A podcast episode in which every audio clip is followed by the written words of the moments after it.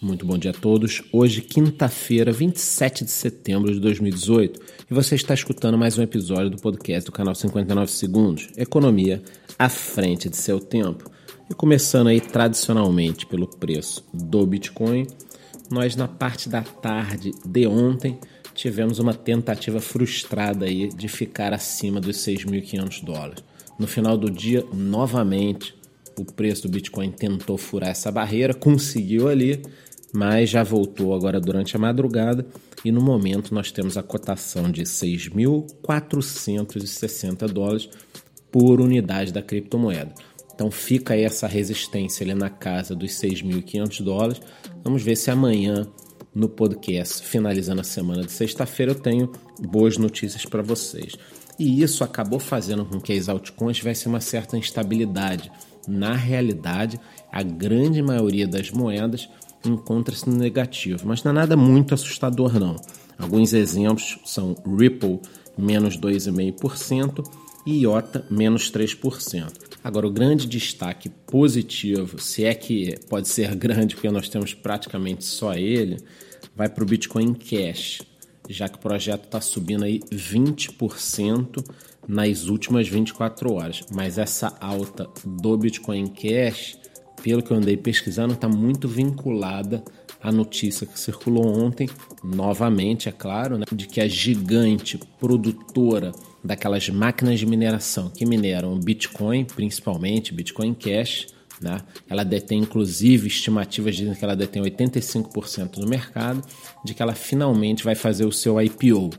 Então isso está um pouco vinculado aí à questão do Bitcoin Cash e puxou os preços da criptomoeda. Então, essa notícia da Bitmain está totalmente vinculada à alta do Bitcoin Cash e a gente vai acompanhar aí nos próximos sete dias o efeito disso, como o mercado vai analisar, se acha que isso é viável no longo prazo. Tem muitos competidores novos entrando no mercado, então a vida da Bitmain não está tão fácil quanto as pessoas imaginam, não. Já foi muito mais fácil.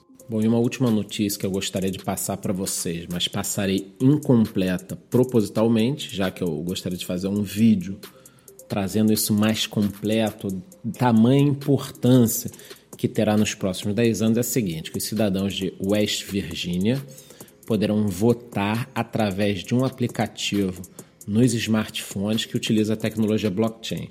A ideia é que principalmente os militares que estão no exterior, em 24 países, possam utilizar seus smartphones para votar remotamente. Então, isso é o início de algo muito grande.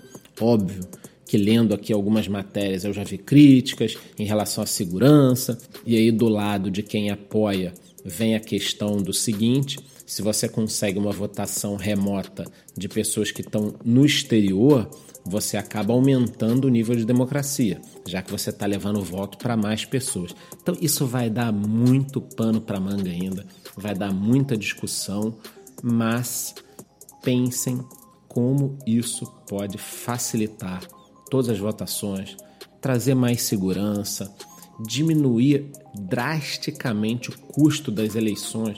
Pensem no Brasil, por exemplo, quantas urnas eletrônicas, quantas pessoas são mobilizadas.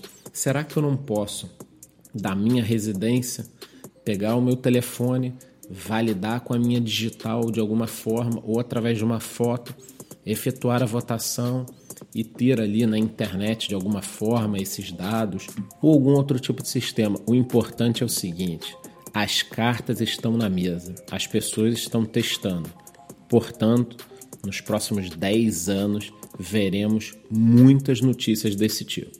Agora eu vou fazer meu dever de casa aqui, vou entender bem como está funcionando, como é esse aplicativo, quais são as propostas de quem lançou, se está sendo utilizado em mais algum lugar. E quando eu acabar esse meu deverzinho de casa, eu solto um vídeo aí entre hoje e amanhã explicando melhor como funciona essa bagunça e os prós e contras no momento de se utilizar a tecnologia blockchain para as votações.